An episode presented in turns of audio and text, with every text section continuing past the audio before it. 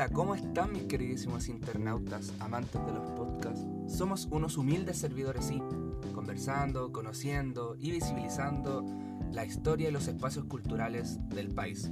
Desde los libros, canciones, ejemplos, noticias y opiniones a sus delicados, intelectuales y receptivos oídos. Hoy nos volvemos a encontrar en otro interesantísimo capítulo de Gestionando Ando. Bueno, en el capítulo de hoy hablaremos sobre un tema cultural sumamente interesante, el cual nos compete de sobremanera como ciudadanos chilenos y que por esa misma razón no podemos dejar de lado. Mis queridísimos oyentes, yo les pregunto, ¿qué opinan ustedes sobre la gestión cultural y el rol del gestor cultural dentro de los espacios culturales y patrimoniales desarrollados en el país? Una pregunta densa, interesante, ¿eh? pero tranquilo, tranquilo. No respondas aún. Todas estas interrogantes serán abordadas a lo largo de este episodio bajo nuestro sello único e inigualable que tanto les gusta a ustedes. Es por ello que, sin más preámbulo, damos paso a este espectacular episodio llamado ¿Y qué hace un gestor cultural? Bueno, el día de hoy, y con el propósito de, poner, de poder tener unas respuestas concretas, basadas y acertadas, tenemos el honor de contar con la presencia de dos destacadísimas gestoras culturales de Chile, las que se han desempeñado de una manera muy, muy exitosa dentro del medio local. Sí, Démosles una gran bienvenida a Danae Molina y a María José González.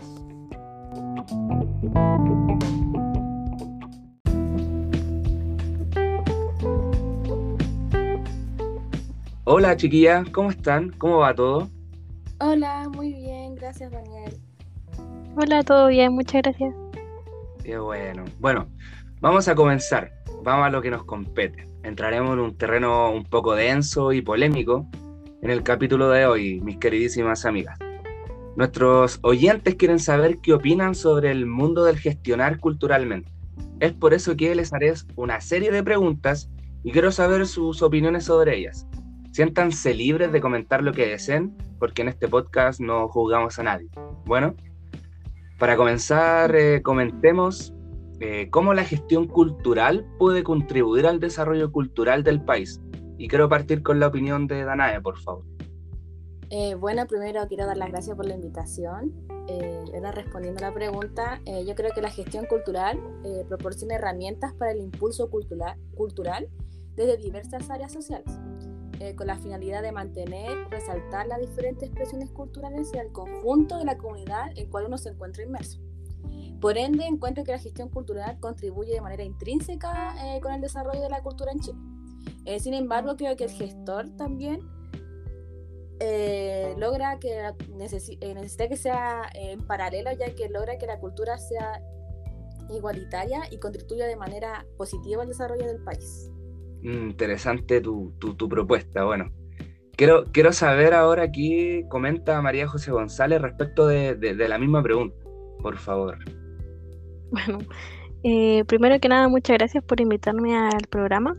Y en realidad yo quiero ah, estar, en realidad estoy de acuerdo con lo que dice Danae, pero yo tengo en mente aquí al ex ministro de Cultura, Gabriel Matei, el cual escribió La gestión cultural de Chile, eh, que en realidad la gestión debe contribuir al desarrollo humano, a la identidad, a la pertenencia, autoestima, el tema como de las comunidades de manera individual. Entonces, yo encuentro que es muy importante ya que otorga un sentido de trascendencia, un valor simbólico al territorio donde vives, y a todos como los aspectos importantes de la vida. Entonces yo siento que necesitamos de la gestión para desarrollar la cultura, dejar huellas y mensajes contundentes en realidad. Mm, muchas gracias. O sea que yo puedo decir que las dos eh, tienen eh, un, o sea, se, es igual la opinión que tienen ustedes en cuanto a la importancia que tiene el, rol del gestor cultural para poder desarrollar y potenciar la cultura dentro del país. Es interesante lo que dicen. ¿eh? Y bueno, mm. la segunda pregunta para seguir rápidamente, eh, quiero saber qué opinan y cuál crees, qué creen que, que es el rol del gestor cultural en el acceso equitativo a la cultura del país. Y ahora vamos a comenzar por María José González, por favor. Bueno, eh, yo quiero responder con lo planteado por Gabriel Matei de nuevo, que en realidad las cosas importantes de la cultura es que sea universal. O sea, la idea del gestor es que sea universal, accesible, interesante, relevante para todos y todas. Es importante también el eliminar como conceptos antiguos, eh, rústicos, como el tema del eventismo. La idea no es solamente hacer proyectos culturales entretenidos, divertidos y que sean tal vez como no solo actividades. La idea es dejar huella a las personas eh, para formar este, esta cultura. Eh, a eso me refiero como la idea no es responder a necesidades inmediatas, sino permanentes que tengan, que se mantengan con las personas, mantener un impacto y un impacto cultural importante.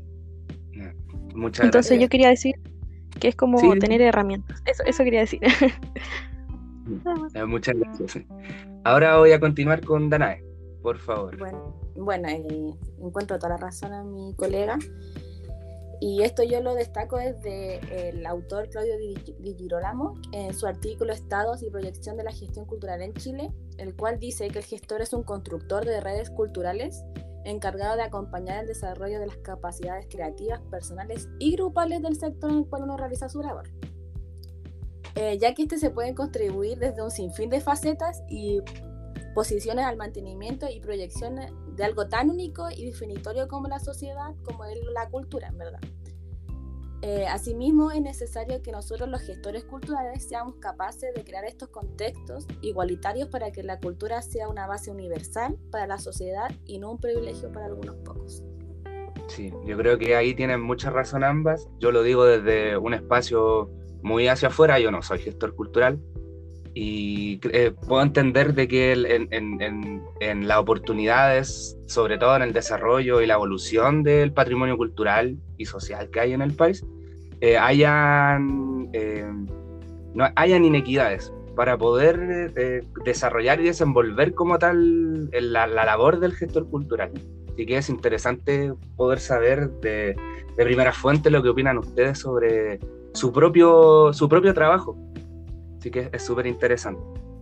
Y bueno, esta es la última pregunta, igual es, es igual de importante que las otras dos anteriores, y yo quiero que, según su opinión, eh, me digan qué directrices debería tomar las instituciones culturales públicas y privadas del país, que pertenecen al país, respecto a los programas y contenidos culturales planificados para este año 2022. Por favor, María José González, lo que opina. Súper. Bueno, en realidad para mí la mejor manera de enfrentar el futuro respecto a la gestión cultural es no olvidar los avances que se han, ocurrido en nuestra sociedad en proyectos y en programas. Eh, la idea es que nosotros los mismos profesionales avancemos cada día respecto a la información, tengamos todo eso a mano.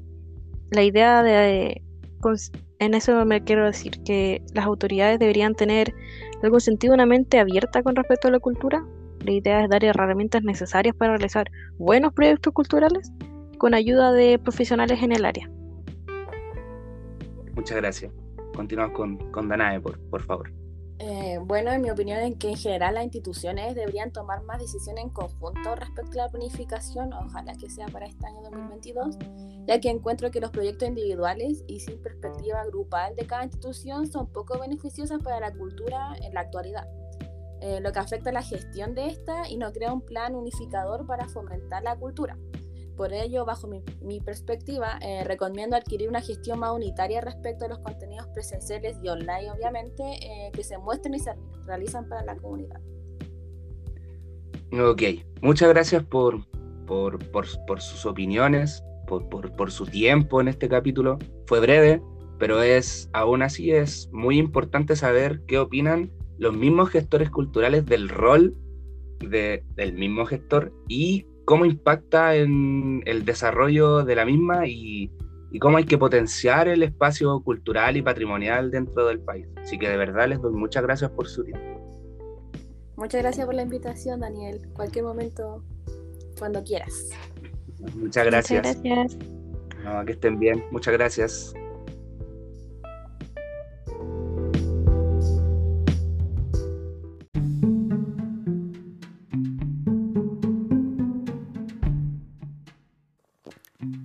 Bueno, mis queridísimos internautas, este capítulo termina aquí.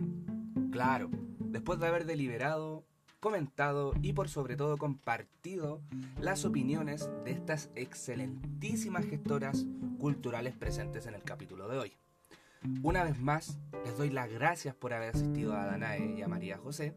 Es un placer de verdad poder conversar y compartir sus conocimientos aquí en este espacio, en este programa tan humilde. Finalmente, y a modo de reflexión final, podemos decir que el mundo de la gestión cultural es un área completamente hermosa y en constante evolución, sí.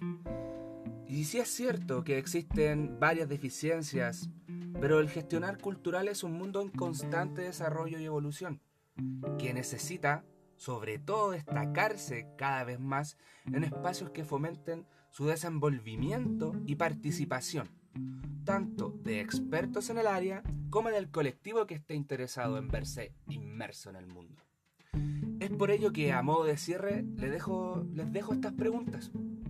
¿Ustedes sabían o tenían noción de lo que comprendía verdaderamente ser un gestor cultural?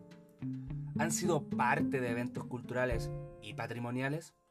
¿O más bien se han visto inmersos en espacios del gestionar cultural? Sí, les dejo esas interrogantes. Y me despido. Soy Daniel. Un gran abrazo, saludos y gracias por seguir escuchándonos. Nos vemos.